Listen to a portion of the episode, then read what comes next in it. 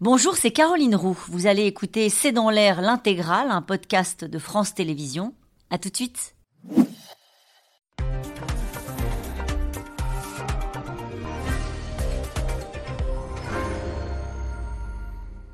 Bonsoir à toutes et à tous et bienvenue dans C'est dans l'air. Trois policiers du RAID sont toujours en garde à vue ce soir, soupçonnés d'être impliqués dans la mort de Mohamed, 27 ans, en marge des émeutes de juillet à Marseille. La victime aurait été touchée au thorax par un tir de type flashball, une affaire qui intervient quelques jours après l'incarcération euh, d'un autre policier accusé d'avoir grièvement blessé Eddy le même soir, dans la même ville et avec possiblement le même type de projectile. Un placement en détention provisoire qui a déclenché un vaste mouvement de colère des policiers. Au cœur de l'été, ces affaires interrogent sur ces armes dites intermédiaires tout d'abord et l'usage qu'en font les fonctionnaires, euh, sur la doctrine de maintien de l'ordre ensuite. Elles interrogent également sur le malaise des policiers, eux aussi victimes de violences et qui exercent un métier toujours plus difficile, nourri selon eux par un sentiment anti-flic grandissant. Question encore sur le rôle des politiques. Hier, Gérald Darmanin était dans un commissariat à Marseille. Le ministre de l'Intérieur qui soutient les fonctionnaires et fait des promesses avec en toile de fond une ambition personnelle à peine voilée. Justice, violence, le grand malaise des policiers, c'est le titre de cette émission. Nous attendons vos questions et réactions par SMS, Internet et sur les réseaux sociaux. Et avec nous ce soir, Damien Delceni, bonsoir. Bonsoir. Vous êtes rédacteur en chef adjoint en charge du service police-justice du Parisien. Je rappelle cette interview de Frédéric Vaux, le patron de la police nationale, dans votre journal du 23 juillet dernier, et dans laquelle il déclarait qu'un policier n'a pas sa place en prison avant un éventuel procès, des euh, propos qui ont fait polémique. Jérôme Fourquet, bonsoir. Bonsoir. Vous êtes directeur du département Opinion à l'Institut de sondage IFOP. Votre ouvrage La France sous nos yeux est publié aux éditions du Seuil. Julie-Marie Lecomte, bonsoir. Bonsoir. Euh, vous êtes chef du service politique à France Info.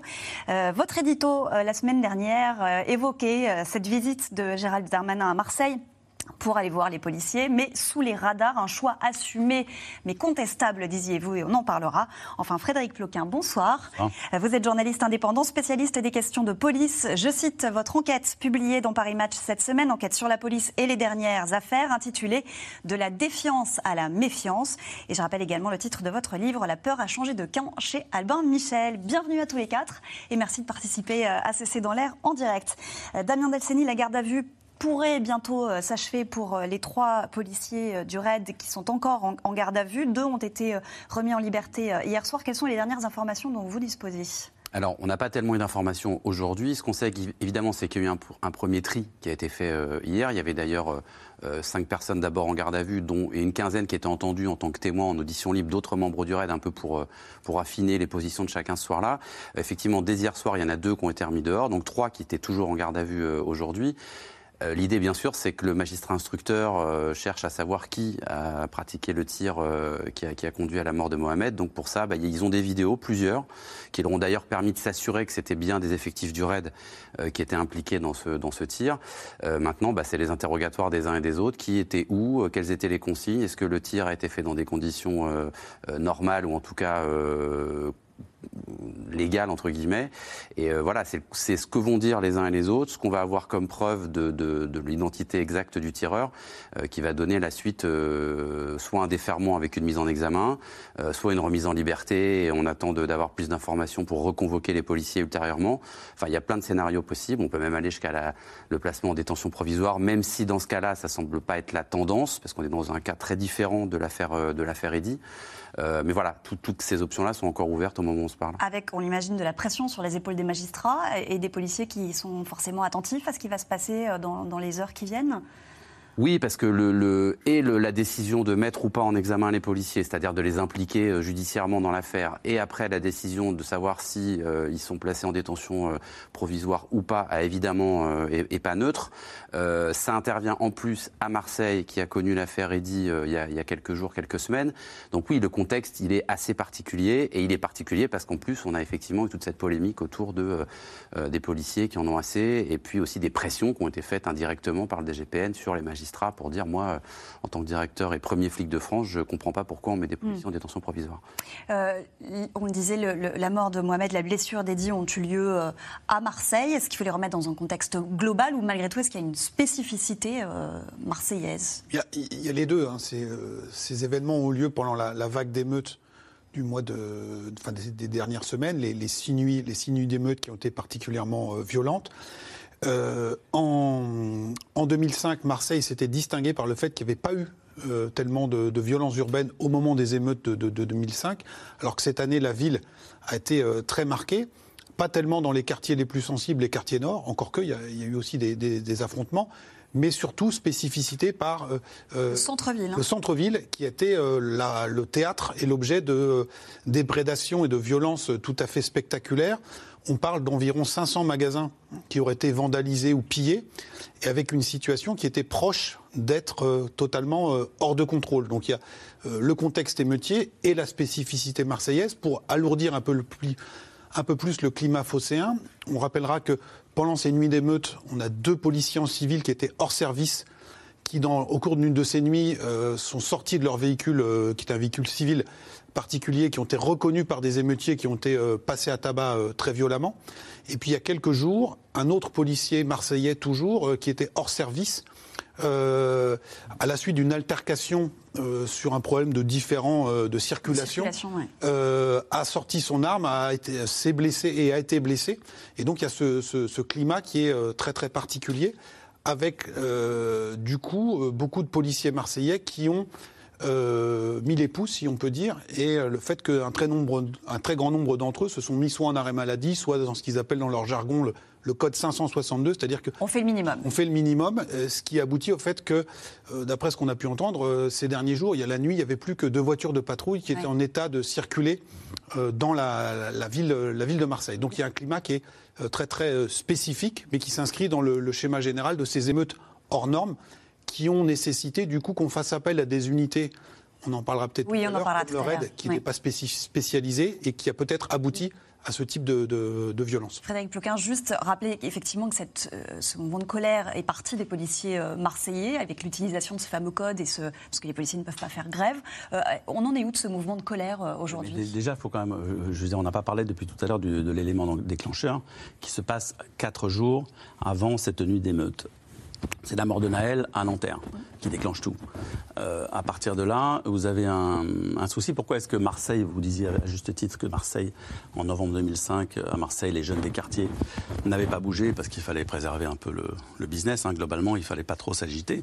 Pourquoi est-ce qu'ils rentrent dans la danse là? C'est qu'il se trouve qu'ils apprennent par les réseaux sociaux que le jeune Eddy mort à Nanterre a tourné dans un clip de rap, euh, pardon, Naël mort à Nanterre, a tourné quelques jours plus tôt dans un clip de rap d'un rappeur célèbre à Nanterre. Et là, tout d'un coup, à cause de ça, il y a une espèce d'embrasement général. Et alors, la différence entre les émeutiers de la région parisienne et ceux-là, vous avez raison, c'est qu'au lieu de taper, de détruire leur propre quartier, ce qui est entre nous d'ailleurs assez absurde parce qu'on abîme et on brûle les voitures de ses voisins ou de ses parents ou de ses proches. Là, ils vont faire autre chose. Ils vont faire une espèce de, de raid de raids vengeurs sur le centre-ville à Marseille et donc aller casser, effectivement, dépouiller, piller un certain nombre de, vitrines, de, magasins.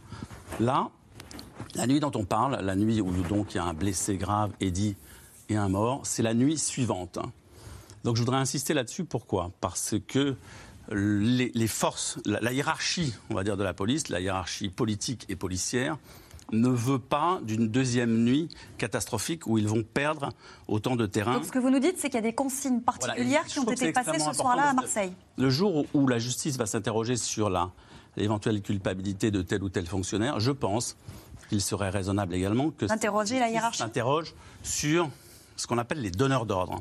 C'est-à-dire que les consignes qui sont passées à l'aube de cette deuxième nuit, c'est en gros il faut que l'État montre sa force. Donc les gars, allez-y.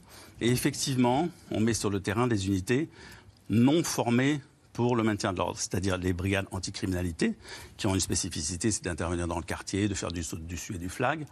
Et le RAID, qui lui est formé et entraîné à longueur d'année pour arrêter des terroristes et pour les neutraliser. Donc du jour au lendemain, on leur dit c'est la guerre, parce que c'est le mot qui a été utilisé par la hiérarchie policière, c'est la guerre, on y va.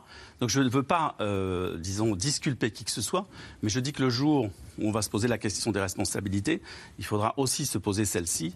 Sur les donneurs d'ordre, c'est ce que vous a mis ce type d'unité dans la rue, euh, dans quelles conditions? Et donc on a Eddy d'un côté où là, en gros, on a une équipe de la BAC qui, qui n'arrête pas d'arrêter des pilleurs, de les ramener au commissariat. C'est assez chaud cette nuit-là. Ils arrêtent des gars, ils les ramènent, etc. Ils les déposent et tout d'un coup, ça tourne mal. On ne sait pas encore pourquoi exactement, mais ça tourne très mal, puisqu'en gros, ils s'attaquent à, deux jeunes qui sont dans un coin, dans une petite ruelle sombre. Il y a visiblement ce qui s'apparente à un véritable tabassage à l'ancienne, un peu. Euh, assez musclé, euh, qui d'ailleurs on a la photo de, de Eddie, voilà le résultat, avec un tir effectivement de flashball pratiquement à bout portant. Et la même nuit, dans un autre quartier, on a donc cette équipe du raid. Là, ils circulent à bord, il faut le dire, d'un véhicule blindé. C'est comme ça que ça se passe, les faits. Ils sont à bord d'un véhicule blindé. Pourquoi est-ce qu'on a sorti les blindés? C'est précisément pour, pour essayer de calmer les émeutiers. Et d'impressionner. Leur faire peur. Donc, oh. il est. Non, attendez, je, finis cette scène. Elle est importante. Il est. Euh, il, y a des, il y a des tourelles sur ces véhicules blindés. Il est là, avec son arme. Il avise un jeune dont on n'imagine pas qu'il puisse déterminer ce qu'il a fait précédemment ou pas, et il tire de nouveau. Mais quelque part, euh, est-ce qu'on l'a pas, est-ce qu'on l'a pas conditionné pour ça? Et donc, est-ce que ce tir n'est pas lié au déjà, il a été, il a, été fait depuis le véhicule, c'est ce que vous nous dites? Ouais. Absolument. Et, d'ailleurs, ça fait, bah, ça fait, ça fait 15 jours que la hiérarchie policière à Marseille sait que, euh, bah, que l'enquête est, en cours, qu'il y a des vidéos comme dans l'affaire et dit, parce qu'aujourd'hui, heureusement, la ville, les villes sont truffées de vidéos et on arrive globalement à identifier les individus. Donc à partir de là, c'est la raison pour laquelle ils se retrouvent euh, en garde à vue, ces policiers de raid. Et comme le disait Damien à l'instant, tout va dépendre de la manière dont ils assument ou non leurs gestes. Euh, dans le cas de l'affaire Eddy, il faut quand même le rappeler, on a des policiers qui, qui, va dépendre de la manière dont. Bah, dans, l'affaire Eddy, on a des policiers qui ont chanstiqué leur procès verbal, qui ont oublié de dire qu'ils avaient utilisé le LBD ou le flashball, qui n'ont pas fait de rapport, qui sont cachés, qui ont fait le gros dos et qui, devant les juges, se sont comportés comme un, un peu comme des voyous moyens en disant ah non c'est pas moi. Mais donc c'est quoi? C'est leur comportement devant le juge qui va décider de leur liberté ou Absolument. Parce que si devant le juge vous dites bah oui effectivement je suis l'auteur de, euh, quand même le, policier euh, dans le cas le policier qui est en prison dans le cas de l'affaire Eddy, il a fallu qu'il passe quelques jours en prison, qu'il soit reconvoqué par le, par le juge pour accepter pour reconnaître sur procès verbal, oui, c'est moi qui ai utilisé le flashball. Donc il y a quand même, euh, voilà. Donc je, ne cherche pas à disculper ces personnes. Se comportent, je, non, pense on a bien, Mais en revanche, je dis qu'il y a plusieurs strates de responsabilité hmm. et que l'État qui surutilise, on ne peut pas taper sur les policiers sans dire cela. L'État qui surutilise les policiers euh, en permanence doit aussi prendre sa part de responsabilité dans ce qui s'est passé. On va continuer à en parler. Un mot de politique, Gérald Darmanin, on le disait, était hier dans un commissariat à, Marseille, le jour donc où l'on apprend que cinq policiers de RED sont euh, placés en, garde à vue. Est-ce que c'est un hasard du, calendrier ou pas? Pour être très franc, je ne sais pas. Mmh. Euh, ce qui est sûr, c'est que Gérald Darmanin, il avait prévu de longue date de, retourner à Marseille. et depuis la semaine dernière, on, savait donc qu'il allait bel et bien y aller, mais sans dire quand. Euh, sans prévenir euh, personne et en tout cas euh, sans micro et, et, sans caméra. Voilà. Après, comme ils se sont vus à huis clos, bah, du coup, on ne sait pas ce qu'ils se sont dit, Gérald Darmanin et, les policiers, sachant qu'il y avait un certain nombre de, de, points qui pouvaient être abordés. Moi, j'ai trouvé assez frappant que, que, que l'entourage de Gérald Darmanin explique qu'il était venu les féliciter pour, une, pour une saisie euh, pour une saisie de, drogue, mais, mais, ça dit euh, aussi euh, à quel point Gérald Darmanin a besoin à Marseille, cette ville qui est emblématique, y compris pour le président de la République, dont le plan Marseille en grand euh, ne concerne pas uniquement, il faut quand même le garder toujours euh, en tête, euh, des questions de logement ou des questions de rénovation d'école. Sur la sécurité aussi, il y a un volet sécurité important dans, dans, ce plan-là. Depuis, les policiers ont été mis en garde sur l'usage aussi des, arrêts maladie. Donc est-ce que ça, Gérald Darmanin l'a abordé avec eux? Ça n'est jamais dit, ça n'est jamais dit très clairement. Moi, ce qui me semble poser problème dans, dans ce huis clos-là, c'est que Gérald Darmanin euh, renforce euh, le, sentiment qu'il a, a choisi euh, son camp. C'est-à-dire qu'il est avec les siens, à huis clos, on ne sait pas ce qu'il leur dit, et donc ça renforce le sentiment de, de, distance entre nous, nous les policiers, nous les flics, mmh et vous, les autres, euh, les Français, les Et on va approfondir, cette question euh, tout à l'heure en parlant plus spécifiquement euh, de, Gérald Darmanin et, du gouvernement dans son ensemble. D'abord qu'il soit victime ou auteur présumé de violences, les policiers sont donc dans la tourmente cet été et la mort de Mohamed dans laquelle des hommes du raid pourraient être impliqués pourrait bien raviver les tensions. Constance Meyer, Michel Bouilly. Discrètement, cinq policiers du RAID arrivent dans les locaux de l'IGPN, la police des polices. Ils ont été placés en garde à vue hier matin et entendus toute la journée au sujet de la mort de Mohamed Bendris en marge des émeutes à Marseille début juillet. Selon le parquet, ce livreur de 27 ans est probablement décédé suite à un tir de LBD au niveau du thorax. Pour l'avocat de la famille, la mobilisation de policiers du RAID cette nuit-là interroge. Le ministère de l'Intérieur et la préfecture ont surréagi en mettant euh, dans la rue des forces du RAID. Euh, les forces du RAID, ce sont des policiers d'élite qui travaillent euh, sur des, des moments hyper violents, de type prise d'otage, de type terrorisme. Et donc ils sont entraînés pour ça. Ils ne sont pas entraînés pour le maintien de l'ordre. Deux des policiers ont été relâchés hier soir. Les trois autres sont toujours en garde à vue. La justice cherche à comprendre dans quelles circonstances ils ont utilisé leur LBD et si ce tir était légitime, alors que la famille de Mohamed Bendris affirme qu'il ne participait pas aux émeutes. Un drame survenu la même nuit que l'affaire Eddy, un jeune de 22 ans, victime lui aussi d'un tir de LBD et d'un passage à tabac par quatre policiers de la brigade anticriminalité de Marseille. Une partie de son crâne a dû être amputée. Avec un ami, on a croisé une équipe de la BAC. On leur a dit bonsoir et on a vu qu'ils n'avaient pas envie de discuter avec nous. En me retournant, euh, je me suis reçu un, impact dans la tête. Quand j'ai voulu me relever, ben, en fait, on m'a attrapé et on m'a traîné dans, ben, dans un coup, dans un petit coin où il faisait tout noir. Et ensuite de là, on a commencé à me frapper. J'essayais de, ben, en fait, de leur dire qu'ils peuvent me fouiller euh, quand je suis au sol, que j'ai rien de dangereux, mais euh, vous voulez rien savoir? Les quatre fonctionnaires ont été mis en examen pour violence volontaire aggravée l'un d'entre eux placé en détention provisoire. Une détention qui a provoqué une fronde dans les rangs des forces de l'ordre. Dans les commissariats, des policiers se mettent en arrêt maladie ou n'effectuent qu'un service minimum. Le directeur général de la police, Frédéric Vaux, ira jusqu'à estimer dans les colonnes du Parisien Avant un éventuel procès, un policier n'a pas sa place en prison. En déplacement dans un commissariat, Gérald Darmanin apporte son soutien aux policiers. Les policiers, ils ne réclament pas l'impunité, ils réclament le respect. Les policiers ne réclament pas être au-dessus des lois, ils réclament de ne pas être en dessous des lois. Et les policiers, ça ne peut pas être les seules personnes en France pour qui la présomption d'innocence ne compte pas, pour qui les procès médiatiques l'emportent sur le procès juridique, et pour qui la présomption d'innocence est remplacée par une présomption de culpabilité. Après avoir nié, le policier placé en détention provisoire a finalement reconnu avoir effectué un tir de LBD le soir où Eddie a été grièvement blessé. La polémique sur les violences policières occupe une nouvelle fois les médias. Je ne dis pas euh, que tous les policiers font mal leur travail. Je dis juste qu'il y a une culture de l'impunité qui s'est développée ces dernières années où des actes graves commis par des policiers n'ont pas été sanctionnés à la hauteur de la gravité de ces faits. Monsieur Darmanin, agissez, sanctionnez. Ce n'est pas la police républicaine, ça. C'est un comportement factieux. Quand la République est menacée par ceux qui portent l'uniforme, il y a danger. Des policiers pointés du doigt qui rappellent en permanence les violences dont ils font l'objet. Pris pour cible lors des émeutes, confrontés à des refus d'obtempérer de plus en plus nombreux, ou encore agressés, comme il y a deux jours à Marseille, où deux individus s'en sont pris à ce policier en civil, même après qu'il a annoncé sa profession. Les syndicats alertent sur le mal-être grandissant dans leur rang au moment où je vous parle, les policiers n'ont plus envie de bosser. C'est terrible ce que, je, dis pour la République. Nos collègues qui sont en fonction, on les envoie sur des, émeutes qui ressemblaient plutôt à, à des guérillas qu'à des émeutes. Et aujourd'hui, euh, le sentiment, c'est que la pression est très forte sur les épaules de nos collègues. Au total, 31 enquêtes de l'inspection générale de la police nationale ont été ouvertes à la suite des émeutes de cet été.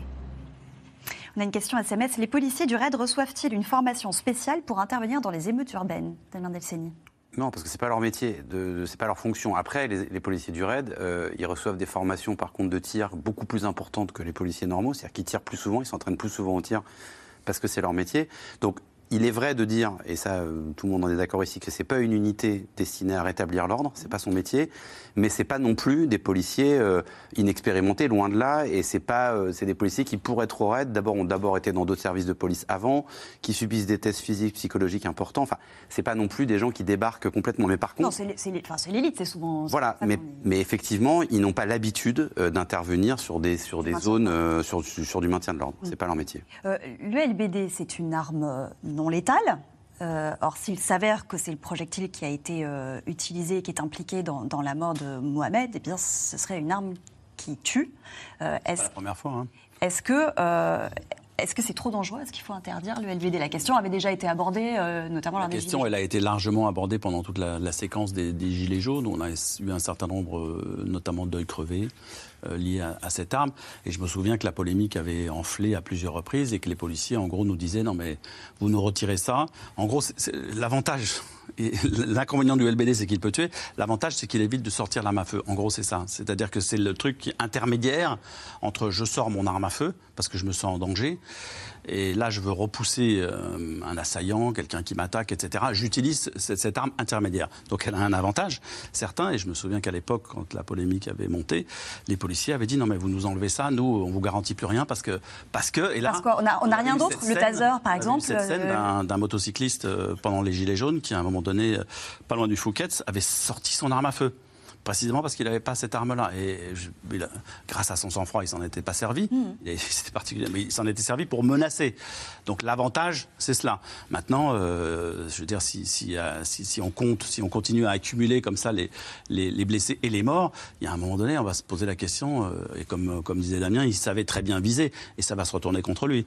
Parce que précisément le fait qu'il soit beaucoup plus entraîné que les autres, il ne pourra pas dire ouais, moi j'ai pas fait exprès, j'ai voulu tirer à côté. Non, je dirais, il touche au cœur. Et, à mon avis, précisément, cet, argument va se retourner contre le fonctionnaire. Sur la question des armes, ça veut dire qu'il y a l'arme à feu ou le LBD, mais après, il n'y a pas d'autre alternative. Si, il y a- Pas le- taser, si, le il y a le, taser, il y a le par face à face. Après, Après, il y a- on après, il y a le tâtonne- depuis longtemps. C'est-à-dire qu'effectivement, avant, il y avait la matraque ou le, ou le Mm. pistolet.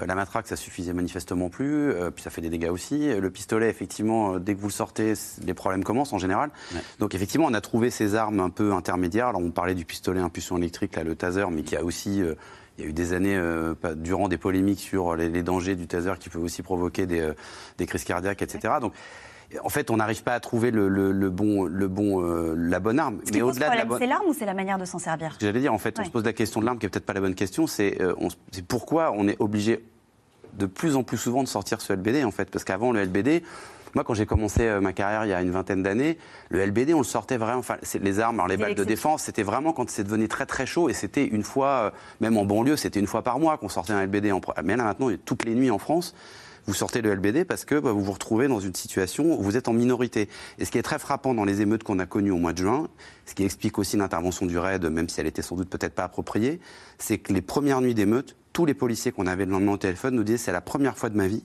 que j'ai peur parce qu'on n'est pas nombreux. C'est-à-dire qu'on se retrouve à 5 contre 50 personnes dont la moitié veulent nous faire la peau. Quoi. Et en fait, à un moment donné, on, on s'est retrouvé dans une situation où ils ils étaient en minorité partout, tout le temps où ils intervenaient. Donc ils ont laissé faire. Il y a des magasins qui ont été pillés tranquillement pendant une heure, une heure et demie parce que simplement on ne pouvait pas intervenir. Et qu'effectivement, il y a eu ce message à un moment donné de l'État de dire bon stop, les images, elles sont pas très bonnes. Et puis, euh, on est en République, on peut pas laisser comme ça pendant des nuits entières des magasins se faire piller. Donc maintenant, on monte le curseur, on met le raid dans la rue, ce qui est pas neutre. Mais à partir du moment où on met le raid dans la rue et on, et on dit aux gens, bah, il faut reconquérir le terrain, les mots, ils ont été employés. Hein. La guerre, euh, la reconquête du terrain, la République ne, ne cédera pas, machin. Donc, bah, quand vous employez des mots comme ça, bah, sur le terrain, ça donne des gens à qui, non pas ont signé un chèque en blanc, mais en tout cas qui ont compris que là, c'était fini. quoi. C'est-à-dire, euh, maintenant, on, maintenant, on tire parce que, bah, on, quel- entre guillemets, on a le droit de tirer. Quoi. Et juste un point, juste un point sur Euh, Je l'arme. vous donne la parole après, Jérôme. Ah, je voulais compléter. Juste pour euh, euh, rebondir sur ce qui vient d'être dit, euh, tous ces policiers avaient le sentiment d'être en infériorité lors de ces émeutes, alors qu'ils étaient 45 000 sur le terrain, alors qu'au plus fort des émeutes en 2005, on avait mobilisé 12 000 membres des forces de l'ordre. Donc c'est- ça montre bien le caractère tout à fait hors norme de ces nuits d'émeutes. Autre euh, changement par rapport aux émeutes passées, le fait que de l'autre côté, on a aujourd'hui des armes de, de- de tir à distance qui s'appellent les mortiers d'artifice, Ouais. qui étaient très peu utilisés à l'époque. Et quelque part, c'est euh, la riposte euh, proportionnée pour les forces de l'ordre face à ces, à ces tirs de mortier. Et dernier point, à Marseille, un article du Monde évoquait des, des commentaires qui auraient été donnés par la hiérarchie policière sur les ondes radio en disant vous traitez les émeutiers sur place parce que les cellules euh, d'incarcération sont pleines. pleines. Et donc vous dites aux, aux unités qui sont sur le terrain, vous traitez sur place. Donc tout le monde comprend ce que ça veut dire traiter un émeutier sur place. Et donc on a ce, ce niveau de confrontation avec aussi plus de 200 commissariats aux gendarmeries qui ont été attaqués pendant ces émeutes, avec parfois des scènes dignes de Fort Alamo, où c'est justement le RAID ou le GIGN qui a été obligé d'intervenir pour les sortir des, des fonctionnaires de police ou de gendarmerie qui étaient assiégés par des, émeutiers. Donc il faut qu'on prenne aussi conscience du degré de violence qui, euh, qui Auxquels on fait face les- Euh, oui, et qui, ont, qui, ont, qui se sont déchaînés pendant ces, pendant ces nuits-là. Frédéric Ploquin. Non, je disais, l'un des- principes du maintien de l'ordre, c'est quand même d'essayer d'éviter le contact physique direct. On n'est pas là pour se bagarrer comme des chiffonniers, normalement. Et donc, euh, traditionnellement, depuis toujours, justement, on utilise des outils qui permettent de tenir à distance. Donc, il y a les lancers de, de gaz lacrymogène et il y a ces fameux LBD flashball qui permettent, euh, si c'est tiré assez loin, de dire, bon, ok, nous approche, parce que, parce que sinon, on arrive à la bagarre physique, et là, c'est saignant. Sauf que là, on, passe effectivement à une autre sorte de rébellion. Euh, la colère là, de, ces jeunes qui s'identifient tous massivement à, à Naël. En gros, en, gros, en gros, les jeunes qui sont dans la rue, ils ont entre 15 et 18 ans. Ils s'identifient tous à, ce jeune qui leur ressemble, etc. Et ils disent euh, Allez, on y va, on va le venger. Et eux, la, différence, c'est qu'ils cherchent directement le contact avec les policiers, mais ils ont l'habitude de cela. C'est-à-dire que dans les quartiers, euh, les policiers qui tournent en réguli- régulièrement dans les quartiers nord de Marseille ou ailleurs en France, ils ont l'habitude d'avoir ces jeunes qui, de plus en plus, et ça, c'est un décrochage qui s'est produit il y a, une dizaine d'années, mais vont au contact des policiers, vont à 50 cm d'eux, les insultent, voire même les bousculent. Et là, ça change un petit peu la donne, ça insécurise les policiers. Effectivement, on a des policiers qui sont aujourd'hui dans une insécurité, comme le disait Damien, physique, et par ailleurs dans une insécurité juridique, puisque là, il y a du flottement, si vous voulez, en France actuellement, dans les consignes qui sont données euh, ju- juridiques sur l'usage de l'arme, en, en- par exemple, en matière de refus d'obtempérer, euh, en matière d'émeutes, etc. C'est- pas clair. Donc cette insécurité euh, est probablement l'une des raisons pour lesquelles, euh, finalement, ils n'ont pas cherché à savoir si leur, leur, leur collègue il était coupable, pas coupable. C'est sûr qu'il a, bon, hein, visiblement, il a tabassé, ils ont tabassé un peu fort, mais ils n'ont pas cherché. C'est pour le principe de l'incarcération qu'ils sont allés en prison et parce qu'ils se sont, ils se sont sentis tous concernés par cette situation d'insécurité juridique qui, à un moment donné, peut les pousser à dire bon, les gars, si demain vous nous demandez, on n'ira plus au charbon. En gros, c'est ça le chantage qui est exercé par les policiers vis-à-vis de l'État. C'est OK, vous nous soutenez. C'est pour ça que je pense que la visite, elle avait un de- de- du ministre de l'Intérieur, elle avait ce sens-là. Vous nous soutenez. C'est exactement ce qu'ont déclaré sinon, les demain- syndicats de police demain, on n'y va le, plus. le prolongement de la Voilà. détention provisoire. Euh, la décision euh, invite les policiers à, rester euh, plutôt, euh, plutôt en, retrait. Mais il est probable que si les 45 000 policiers n'étaient pas suffisants, qu'il faut quand même garder en tête que les, au moins les deux premiers jours d'émeute correspondent à deux temps. Euh, enfin, pour le coup, moi, j'habite dans une ville de banlieue entre une mairie et un commissariat. Et en fait, ce qui frappe le premier soir et ce qui frappe tous les, tous les dirigeants, euh, notamment de, enfin, l'exécutif, euh, le lendemain, c'est que ce sont les mairies et les commissariats qui ont été attaqués. Ce qui fait que je suis un peu plus nuancée, par exemple, sur le fait qu'à Marseille, euh, il y ait une spécificité sur le, le- le fait que les émeutiers soient, entre guillemets, descendus des cités pour attaquer les centres-villes. En fait, c'est ça aussi qui a surpris. C'est-à-dire que très vite, euh, ces jeunes sont sortis de leur quartier et sont allés sur les mairies et sur, euh, et sur les Ça, commissariats. c'est les magasins. C'est la, deuxième nuit, les magasins. Oui, c'est la deuxième À- nuit des à. Et, le, et du coup, euh, y compris dans des, dans des villes où on ne s'attendait pas, euh, et là, et là c'est, le cas, c'est le cas de Marseille, mais aussi de beaucoup plus petites villes, des villes où on ne s'attendait pas à vivre, à vivre ce genre d'événement. On reviendra sur les émeutes, ce qui s'est passé justement dans, dans les villes et notamment à Neuilly-sur-Marne euh, dans quelques minutes. Juste, on voulait revenir également sur ces images qu'on a vues dans le sujet euh, d'un policier qui n'était pas en service et qui a été violenté à Marseille il y a deux jours. C'est ça aussi le quotidien des forces de l'ordre d'Alain Delceni? Oui, bah, vous savez, depuis, quelques, depuis peu de temps, depuis quelques années, euh, les policiers disent toujours à leurs enfants, quand ils vont à l'école, de ne pas donner la profession de leur père ou de leur mère quand ils sont policiers. Avant, on était plutôt fiers de dire à l'école qu'on avait un père policier. Aujourd'hui, on ne le dit pas parce que Les parents disent non, mais moi je veux pas d'ennui, donc euh, si ton demande quelque chose, ton père il est fonctionnaire. Point. Euh, ils donnent jamais leurs adresses. euh, Il y a eu tout un tas. Ils, ils souhaitent l'anonymisation de plein de choses, même y compris quand ils rédigent des CV. Ça veut dire que c'est aussi une insécurité euh, qui est pas feinte, c'est-à-dire qu'il y a depuis quelques années. Alors il y a eu le problème du terrorisme avec Magnanville, avec des policiers qui ont été pris en pris pris pour cible chez eux à leur domicile privé. Et il y a cette espèce de contexte où effectivement ils se sentent plus en sécurité quand ils sont en uniforme, mais ils se sentent plus non plus en sécurité quand ils rentrent chez eux, quand ils vont faire leurs courses. Euh, c'est d'ailleurs pour ça qu'à un moment donné on leur a donné l'autorisation de rentrer avec leur arme de service euh, chez eux. Mais tout ça crée un contexte aussi très particulier parce qu'un policier qui rentre chez lui avec son arme de service, comme l'autre jour celui qui se fait prendre à partie alors qu'il n'est pas en service, bah, ça veut dire quoi? C'est-à-dire que s'il sort son arme euh, qu'il n'avait pas avant, il se passe quoi en fait derrière? C'est-à-dire que s'il utilise son arme, bah, il tue certainement une ou deux personnes. Donc ça veut dire que le climat il est quand même il est quand même pas très bon, quoi. C'est-à-dire que de- il y a une montée de la violence des deux côtés. Le curseur, il monte doucement mais sûrement des deux côtés, et on arrive à des situations où en fait plus personne ne maîtrise rien. Donc euh, c'est ça le, le vrai danger Il y a aujourd'hui. beaucoup de démissions aujourd'hui dans la police? Alors, le dernier rapport, c'est 2022 de la Cour des comptes. C'était 2500 euh, cette année-là, plus 3000 gendarmes, ça faisait à peu près 5000. Ce qui est inquiétant, c'est bon, le nombre est inquiétant, mais c'est que c'est une hausse constante. Mm. Alors pour l'instant, c'est compensé parce qu'il y a beaucoup d'arrivées, mais c'est aussi un métier qui. Est-ce que c'est euh, pas un problème justement sur les arrivées? Est-ce que le recrutement euh, est pas moins euh, fin ou précis? Alors le euh, recrutement, il est d'abord comme il faut plus de monde, bah forcément il y a peut-être un tri qui est le filtre est peut-être euh, peut-être moins fin, mais surtout en fait c'est un métier, je pense, qui est pas du tout euh, qui est fantasmé par, par par plein de jeunes et qui quand ils découvrent la réalité du quotidien d'un policier, surtout quand on intervient euh, en début de carrière comme gardien en police secours ou la nuit, c'est qu'on est le policier, c'est la personne qui est la plus confrontée à la misère sociale, éducative, à la violence, de, de- quelle qu'elle soit, hein, la violence euh, conjugale, etc. Donc, faut être prêt à ça. Quand vous avez 22 ou 23 ans, que vous imaginez que la police c'est un truc où on fait des enquêtes, où on arrête des, des, des, des vo- des voyous toute la journée, bah, c'est aussi, on a aussi le nez dans une misère terrible. C'est et pourquoi il y a des démissions euh, chez les professionnels de santé ou ailleurs, c'est un peu la même la même histoire ou dans l'éducation nationale, c'est que c'est ces fonctionnaires-là qui toute la journée sont au contact de ce qui est de pire dans la société. Donc ça, faut être prêt. Et effectivement, sur les 8 ou 9 000 qui arrivent chaque année, bah, il y en a quelques centaines qui se disent non mais en fait moi je c'est pas ça que je voulais faire quoi. Des policiers qui euh, demandent une revalorisation de leur métier salarial, mais aussi plus d'accompagnement. Le ministre de l'Intérieur, Gérald Darmanin, leur a fait un certain nombre de promesses. Il est donc, on le disait, allé à leur rencontre hier à Marseille.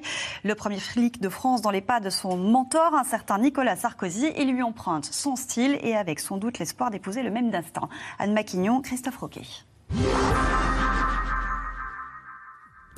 Des cartes postales studieuses. Visite dans un commissariat marseillais. Annonce de la dissolution de l'organisation catholique intégriste Civitas. Même au cœur du mois d'août, Gérald Darmanin gère ses dossiers et tient à le faire savoir. Un ministre de l'Intérieur omniprésent, devenu pilier du gouvernement. Pourtant, en 2017, alors qu'il est encore adhérent aux Républicains, c'est le petit nouveau de la Macronie, nommé au compte public par le président. Dire euh, avec beaucoup, beaucoup euh, d'émotion que je mesure l'incroyable honneur que le président de la République et que le Premier ministre m'ont fait de me nommer à ce poste prestigieux où je n'ai que des devoirs et aucun droit. Gérald Darmanin finit par quitter les Républicains, un changement de parti que beaucoup de ses anciens collègues ne lui pardonneront jamais. Monsieur le ministre, vous n'avez pas à prendre la parole ici. Ou alors vous la demandez au président. Vous n'êtes pas là pour faire des réflexions. Vous êtes là à la disposition de l'Assemblée. Ce qui n'empêche pas le ministre d'avancer. Après le budget, le ministère de l'Intérieur en 2020, comme un clin d'œil au parcours d'un certain Nicolas Sarkozy, jamais loin. J'ai eu la chance, voilà, quelques jours de revoir le président Sarkozy puisqu'il m'a rendu visite place Beauvau pour un petit déjeuner. Moi, j'ai pour le président Sarkozy du respect, de l'affection, euh, si je peux me permettre, euh, parce que je pense que c'est un homme qui a beaucoup servi la République. Soutien sans faille et admiration, au point de lui emprunter sa méthode. Gérald Darmanin devient le roi de la petite phrase explosive, bien souvent destinée à attaquer ce qu'il qualifie d'ultra-gauche. Vous êtes la caricature de ce que j'essaie d'énoncer dans le Parisien, c'est la bordélisation du pays. Cela relève de l'écoterrorisme. Il y a des gens qui, euh, euh, fichés S, c'est-à-dire euh, euh, radicalisés euh, pour les services euh, euh, de renseignement euh, français, pour l'ultra-gauche, euh, veulent manifestement le, le désordre et le chaos. Un ministre qui n'hésite pas non plus à jouer la provocation pour défendre sa police. Quand j'entends le mot violence policière, moi, moi je, personnellement, je m'étouffe. La police exerce une violence, certes, mais une violence légitime. Défendre son institution coûte que coûte. À ceux qui blâment policiers et gendarmes, Gérald Darmanin rend coup pour coup. La Ligue des droits de l'homme, critique du dispositif du maintien de l'ordre, en a récemment fait les frais. Je ne connais pas les subventions euh, données par l'État, mais euh, effectivement, je pense que ça mérite, euh, ça mérite d'être regardé dans le cadre des actions qu'ils ont pu mener. Au quotidien, le ministre divise et agace. Je pense que Gérald Darmanin a une tentation aujourd'hui qui est de devenir un agitateur. Il est dans le mensonge permanent. ils veulent brutaliser le pays. La vie de M. Darmanin, c'est une succession euh, de trahisons et d'échecs. Hein. Une image écornée, plombée aussi par des accusations de viol, malgré un non-lieu. Mais lui continue de réciter son parcours. Natif de Valenciennes, élu local proche du peuple.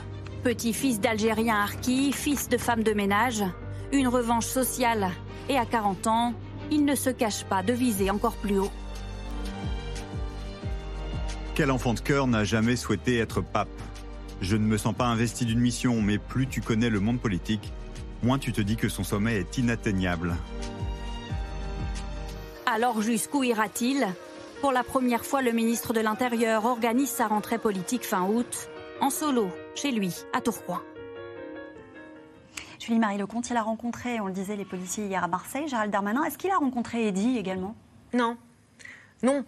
Euh, d'ailleurs, il, ne, voulait pas euh, rencontrer, euh, rencontrer Eddy quand on interrogeait son entourage, puisque ce, déplacement à Marseille était annoncé. On nous expliquait pourquoi faire. Pourquoi faire? Alors, on pourrait hein, répondre à cette question. D'ailleurs, c'est Olivier Véran, finalement, qui a fini alors que Eddy s'est exprimé, euh, je crois, euh, deux fois.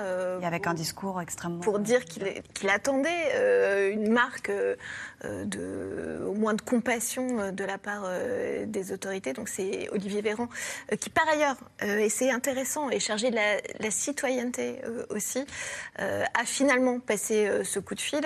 après cette intervention d'Eddy que, que, vous évoquez à, demi-mot, où, où, le jeune homme soulignait à quel point lui réclamait euh, justice, euh, considérait qu'il avait été victime, euh, je crois qu'il emploie le mot de brebis galeuse, mais en revanche, il réitère son, son, respect. Alors, il faut rappeler que la maman d'Eddie a travaillé dans un, dans un commissariat, donc en fait, c'est pas des, mondes sont moins antagonistes euh, qu'il n'y paraît. Et, euh, et dit, euh, rappeler que lui nourrissait le, plus profond respect à la fois pour l'institution et puis, et, puis pour, et puis pour les hommes. Hmm. Damien Delceni, un ministre qui multiplie les déplacements, les rencontres, c'est la technique Sarkozy lorsqu'il était au ministère de l'Intérieur, ce qu'on disait dans le sujet? C'est une technique, je ne sais pas, c'est la marque. Enfin, Sarkozy a un peu inventé ce rythme de, de déplacement permanent. Alors après, le ministère de l'Intérieur, c'est un ministère de crise. Donc ça, ça, oblige de toute façon à être en permanence euh, jamais en vacances, euh, la nuit, le jour, les week-ends, parce que c'est le ministère où il va se passer forcément quelque chose de compliqué. Donc il vaut mieux être sur la balle tout de suite plutôt que de prendre 2-3 jours de retard. Euh, donc là-dessus, Darmanin, il est, un peu dans le droit fil de ce qu'a fait, de ce qu'a fait Sarkozy, qui est un peu ce que ce qui est langue à la culture. C'est-à-dire que s'il y a un ministre de l'Intérieur dont on se souvient, c'est toujours Nicolas Sarkozy auquel on pense. Et puis évidemment, euh, la place Beauvau, c'est un tremplin, toujours. Ceux qui sont passés par la place Beauvau, en général, alors c'est un tremplin qui glisse, hein, parce qu'il y en a qui, y en a qui sont montés, d'autres qui sont tombés. Euh, mais c'est de toute façon le, le, ministère qui est sensible, parce que bah, d'abord on est au courant de plein de choses, et puis effectivement on est en avant, et quand il se passe un drame, eh ben il faut, il faut répondre, il faut être, il faut être dessus. Donc il est, euh, il est, je pense, en tout cas euh, sans, jugement euh, autre que celui-là, il est présent comme il doit être présent physiquement quand on est ministre de l'Intérieur. Quand on est un ministre de l'Intérieur qui se déplace pas euh, qui est euh, à l'autre bout de la France quand il se passe quelque chose de l'autre côté, ou qui est en vacances, comme ça peut arriver de temps en temps, euh, ou en boîte de nuit, il y a un moment donné, ça coince. Quoi. Non, mais voilà, c'est le problème est là. Quoi. Oui, et puis alors on le voit sur un, plan plus politique, la volonté d'essayer d'équilibrer ses coûts, si je puis dire, les coûts qu'il distribue, c'est-à-dire euh, une fois, on va viser euh, la droite ultra ou euh, l'extrême droite avec, avec Civitas, avec l'annonce de la dissolution. On avait déjà eu le même ministre. Donc c'était un groupe un catholique, catholique, catholique, intégriste. Et lors de l'université de, leur université d'été, il y a eu des propos antisémites qui ont été tenus publiquement. il y a quelques mois, c'était Génération Identitaire, donc un autre groupuscule d'extrême droite qui avait été visé par le même Gérald Darmanin par une mesure de, dissolution. Et puis, vous avez rappelé dans le reportage qu'il n'hésite jamais non plus à décocher des flèches en direction des, autres extrêmes, euh, à savoir l'extrême gauche. Donc la, volonté, c'est d'essayer d'incarner une autorité républicaine qui, euh, qui euh, essaye de, manière équanime de, de, tracer son, son chemin.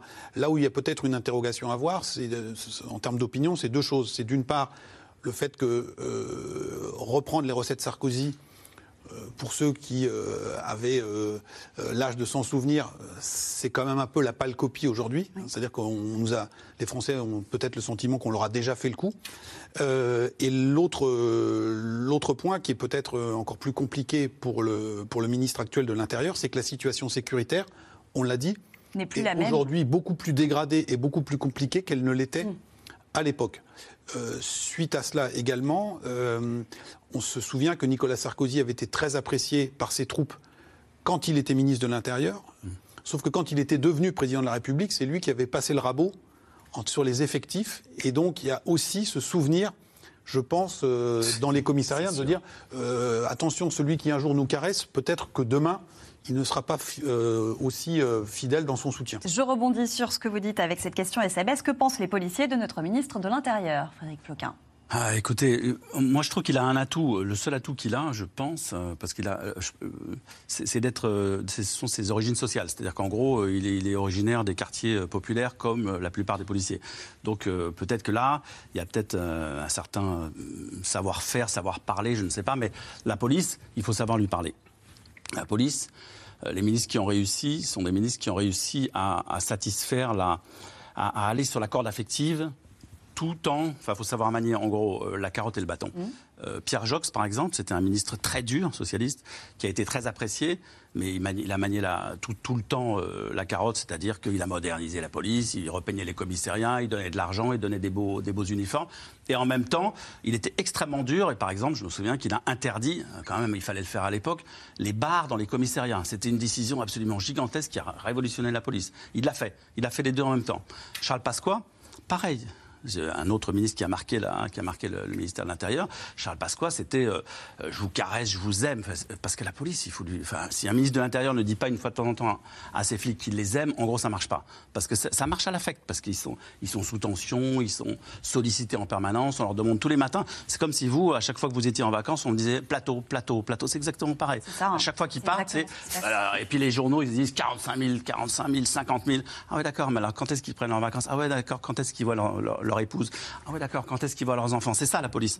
Donc à partir de là, à partir du moment où vous leur demandez autant, eh ben, vous devez leur donner c'est ce qu'on appelle les, les casseroles et les bidons, quoi. Vous devez leur donner des galons, de l'argent, ce qui va se faire là.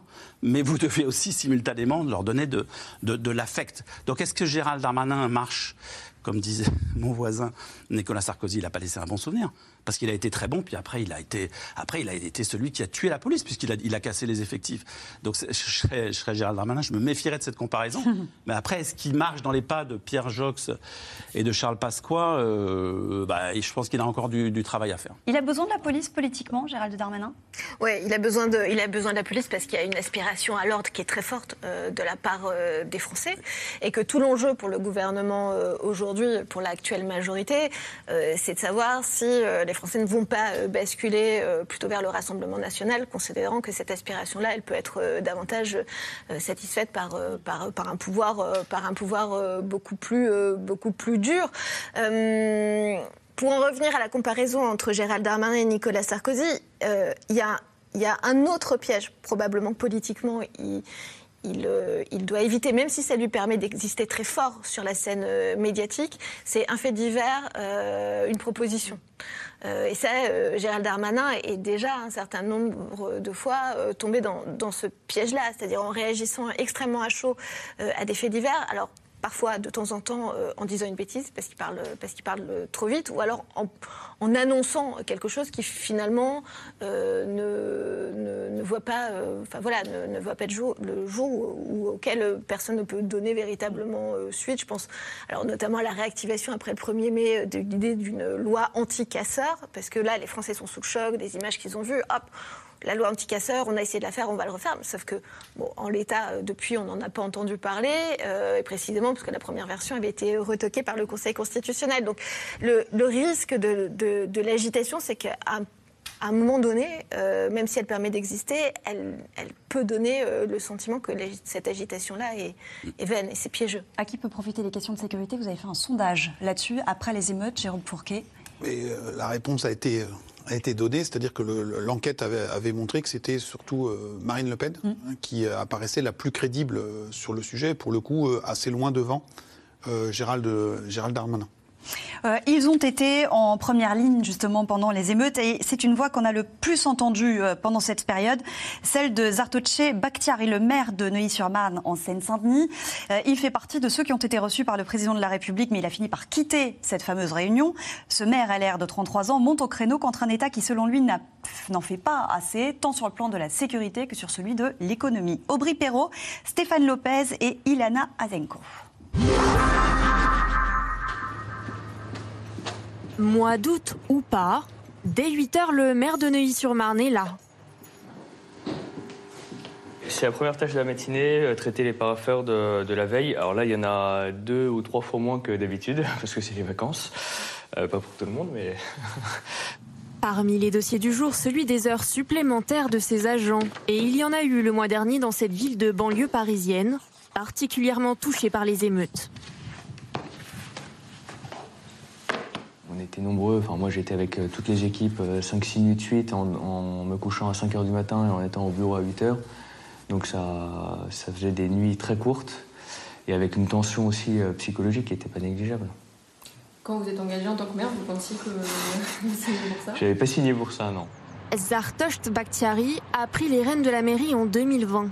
À 30 ans, il crée une police municipale. Delphine, bien Elle a été attaquée fin juin. Et on avait stationné nos sept véhicules de la police municipale ici. Donc ils mettent le- de l'essence sur euh, plusieurs véhicules, sur le premier, troisième, quatrième. Ils mettent, de- de- ils mettent le feu. Et en plus, c'était des voitures hybrides, donc ça prend extrêmement vite. Et voilà le, voilà le résultat. Du coup, on a une police municipale qui est à pied. C'est extrêmement compliqué. On ne peut pas demander à nos agents de prendre le bus pour aller euh, sur une intervention. Voilà la situation dans laquelle on est. Un mois plus tard, il est amer. L'élu de droite fait partie de ceux qui ont été reçus par Emmanuel Macron pour trouver des solutions, mais il ne partage pas vraiment la réponse du gouvernement et regrette une justice trop laxiste. L'État, pour moi, a été défaillant et continuera à l'être. Vous savez, ces jeunes, ce jeune-là qui a, qui a lancé son cocktail Molotov, il est retourné chez lui, il est peut-être encore chez lui. Qui me dit que demain, après-demain, il ne redescendra pas pour refaire la même chose Donc, moi, je pense qu'il faut, à ce stade-là, très jeune, avoir une réponse rapide, euh, avoir des centres dans lesquels on puisse euh, prendre ces jeunes et les remettre sur le droit chemin. On leur donnera le nom qu'on voudra, mais il faut vraiment des centres euh, où on réagisse immédiatement après les faits. Dans sa ville, les dégâts sont nombreux. Police municipale, médiathèque, mission locale, ou ici, le service logement. Ça sent encore, hein. un mois et demi après, ça, ça, sent encore. C'est quand même fou. C'est toujours très touchant. Moi, je trouve que quand je Ah oui, reviens, ouais. c'est assez. euh, Il y en aurait pour près de 2 millions d'euros. En tout cas, ça fait quelque chose. ouais. Mm. Il n'y a plus de travail comme ça qui est parti en fumée. C'est. euh, C'est incompréhensible. Nous, dans le quartier, c'est là où on a le plus de services publics, on a la médiathèque, on a la poste, on a le plus d'espaces verts, on a le plus de médecins, on a le plus d'écoles. Enfin, tout est concentré au même endroit. Et se dire que, euh, enfin, faire le procès aux services publics en disant il n'y a pas assez de services publics dans les quartiers, c'est pas vrai. C'est pas vrai. Nous, on est l'exemple contraire, et pourtant, on est encore touché. Mais comment calmer la colère sans régler les problèmes du quotidien? Logement, énergie, là aussi le maire demande une prise de conscience de l'État. Vous avez des retours de famille euh, dans votre résidence? Oui, énormément. Ah oui Énormément des gens qui sont en grosse difficulté, qui ont du mal à payer leur loyer. Depuis 2019, les impayés ont bondi dans les logements sociaux de la ville, plus 50%. Les équipes de la mairie tentent de repérer les foyers les plus fragiles, comme celui de ce père de famille, avant qu'il ne s'endette. Après, il y a, l'État qui parle de- des baisses de prix. Nous, les baisses de prix, on ne voit pas ces baisses de prix, nous, les, les consommateurs. Parce qu'au fait, c'est ça aussi qui, qui, qui, qui- qui pousse les. C'est pas une raison. C'est pas, c'est pas une raison qui pousse un peu à la délinquance. Vous voyez ce que je veux dire? Parce que les familles, sont démunies. Les familles, elles savent plus quoi faire. des situations d'impayés locatifs, on en aura de plus en plus. Sauf que quand vous ne payez pas votre, votre loyer, vos charges, le bailleur, lui, ne peut pas faire les entretiens non plus dans son bâtiment, le bâtiment se dégrade et donc vous avez un sentiment d'insécurité encore et encore. Et en fait, c'est une spirale infernale dans laquelle on, est, on se plonge tous ensemble. Euh, à cause de l'énergie. Zartosht Bakhtiari en appelle au président pour une réforme globale et urgente de l'énergie. Un sujet, lui aussi, source de tensions sociales. L'État est complice en ne faisant rien, dit Zartouch Bakhtiari. Est-ce que c'est le cas? Est-ce que l'État ne fait rien? Alors rien, non. Euh, en tout cas, si on, si on accumulait tous les financements qu'il y a eu dans les, dans les banlieues françaises depuis quelques années, on atteint des chiffres quand même qui sont assez faramineux. Après, ce qu'ils font bien, euh, je suis peut-être pas la bonne personne pour juger, mais ce qui est flagrant dans ce qu'on évoque depuis, depuis le début, c'est qu'on parle beaucoup de la police. La police, pendant les émeutes, elle prend de la violence gratuite, de la haine anti-flic, mais elle prend tout, tout le reste. C'est-à-dire qu'elle prend la misère sociale, la misère éducative, dont ils ne sont pas responsables, hein, les policiers, euh, les problèmes familiaux, les problèmes d'intégration, les problèmes, effectivement, là on parle d'énergie. Vous le, le principal problème de ces gens-là, c'est l'énergie, comment ils payent leurs factures. Mais tout ça, les policiers, c'est les premiers à ramasser parce que bah, c'est encore les derniers qui sont dans la rue quand, euh, il, faut, remettre de l'ordre. Donc la réponse, elle n'est pas d'abord que financière, parce que ça, on sait que maintenant, mettre beaucoup d'argent, des milliards, ça marche pas forcément. Elle est évidemment pas que policière, parce que sinon, ça servira à rien. C'est pour ça que c'est compliqué, c'est que c'est une réponse sur le terrain de l'éducation, sur le terrain du travail, du social, etc. Et que si on ne fait pas tout à la fois, je pense que ça ne marchera pas. Hmm. Comment reconstruire et aider les maires après les émeutes demande Olivier. Alors il y a une, une loi hein, a été euh, votée euh, avant les vacances, mais ce qu'on voit dans ce euh, dans ce reportage, euh, c'est euh, l'une des grandes préoccupations d'Emmanuel Macron, c'est-à-dire le, c'est le, la question du dernier kilomètre que, vit ce maire, c'est-à-dire qu'entre la loi votée et la, décision politique prise, y compris au, niveau du Parlement, bah, lui, il attend, il attend, il attend qu'on lui, qu'on lui, permette de racheter ces voitures de police qui lui, qui lui manquent, par exemple, l'exemple dans, dans le reportage. Emmanuel Macron qui adressait son bilan des émeutes il y a quelques jours dans une interview au Figaro Magazine, Jérôme Fourquet. La solution, est-ce qu'elle viendra de la grande initiative politique dont on entend parler à la fin du mois et dont on ne sait pas grand-chose? Bah, Écoutez, euh, on, verra ce qui, ce qui lancera. Euh, là, on pense plutôt qu'on est sur euh, un agenda qui est beaucoup plus politique et électoral que cela, c'est-à-dire redonner des marges de manœuvre au président dans, l'hémicycle face à une majorité qui est, qui est, introuvable. Il y a eu un relatif consensus pour voter cette loi post-émeute qui vise à là encore, c'est très français et très euh, étatique, euh, ne pas appliquer un certain nombre de réglementations qui ralentissent les délais. En disant là, comme il faut reconstruire vite, euh, voilà. Là, il y a eu un accord là-dessus. Mais au plan local, il faudra regarder aussi si la population, dans certaines communes, est favorable à ce qu'on on dépense encore de l'argent de leurs impôts pour aller reconstruire un certain nombre d'équipements publics qui euh, ont été dégradés dans un certain nombre de, quartiers. Cette, cette, question se pose. Un, maire à Limoges, de, mémoire, a dit voilà, nous, euh, même si c'est pas, euh, ça tient pas juridiquement, mais il l'a fait en termes de, com, en disant un certain nombre d'émeutiers qui ont été identifiés ne pourront pas se présenter dans les équipements publics cet été, etc., etc. Donc il y a aussi cette question de l'acceptation par les populations de, eh de la reconstruction, en rappelant toujours que ce ne sont pas des quartiers entiers qui se sont soulevés, ce sont une partie euh, très limitée de la jeunesse de ces quartiers et euh, beaucoup des habitants de ces quartiers euh, ont été les, premiers pénalisés. Ce, monsieur qui venait voir le maire pour une aide au logement, eh précisément, son dossier doit faire partie des nombreuses archives qui ont été brûlées dans le, bureau du logement de la mairie dont on a vu les, images dans ce reportage. Ces émeutes, est-ce qu'elles infusent encore à la fois dans la classe politique, mais dans la, dans la, dans la société, dans l'opinion, ou est-ce que c'est derrière? Alors je pense que ça, a marqué toute une partie de l'opinion. Euh, d'abord au, plan national, parce qu'encore une fois les, images étaient très fortes, et puis ensuite au plan local. Euh, avec le fait que plus de 530 communes ont été touchées. Alors parfois, il y a eu que quelques abribus cassés. Euh, c'est pas forcément l'apocalypse, mais c'est quand même quelque chose. Contre 430 en 2005. Donc il y a 100 communes de plus y compris certaines communes des villes moyennes. On a beaucoup parlé de Montargis, par exemple, qui ont subi des déprédations euh, tout à fait euh, massives. Et donc, ces communes qui ont été nouvellement touchées, bien évidemment, ça va marquer les esprits localement. Et puis, celles qui ont, hélas, l'habitude de ce type de violence, eh bien, ça renforce encore les stigmates vis-à-vis de ces quartiers. C'est-à-dire que un certain nombre de quartiers n'avaient pas forcément bonne presse.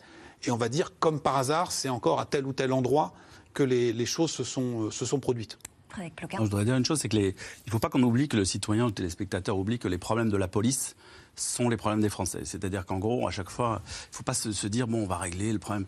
Les problèmes que soulève le, mal-être de la police nous concernent tous, euh, toute la société, C'est un véritable problème sociétal. Il ne faut pas ramener ça. Euh, moi, je suis pas policier, je suis pas concerné. C'est pas vrai. D'abord, premièrement, deuxièmement, je pense que les policiers subissent en permanence une sorte de double peine. Moi, ça m'a frappé pendant le mouvement des Gilets jaunes, au début du mouvement des Gilets jaunes, d'écouter un certain nombre de policiers nous dire Moi, je serais bien de l'autre côté. Parce que moi, j'ai les mêmes problèmes qu'eux parce que moi aussi, j'arrive pas à payer mon essence, parce que moi aussi. Donc la double peine que je veux prononcer, c'est celle-ci, c'est qu'ils sont de ce côté-là, ils sont aussi du côté du peuple, ils subissent ce genre de, de problème. Et de l'autre côté, quand surviennent les manifestations et les émeutes, ils sont considérés comme le bras armé de la force de, l'État, du gouvernement. Et donc, euh, de nouveau, ils sont obligés, bon, voilà, ce sont, sur eux qu'on tape et ce sont, eux le, symbole. Et là, vous voyez, euh, euh, ce maire déplorait donc qu'on ait brûlé les voitures de la police municipale. Ben, c'est ça, c'est la, la, première cible aujourd'hui, c'est la police. Donc, ils se prennent toutes les colères de la France et ils pourraient être eux aussi en colère. Il ne faut pas l'oublier. On va passer à vos questions SMS. Merci d'avoir écouté C'est dans l'air. Comme vous le savez, vous pouvez désormais écouter l'intégrale, mais aussi l'invité ou vos questions à nos experts. Tous ces podcasts sont disponibles gratuitement sur toutes les plateformes de streaming audio. Et pour le replay vidéo, c'est sur France.tv, bien évidemment. À bientôt.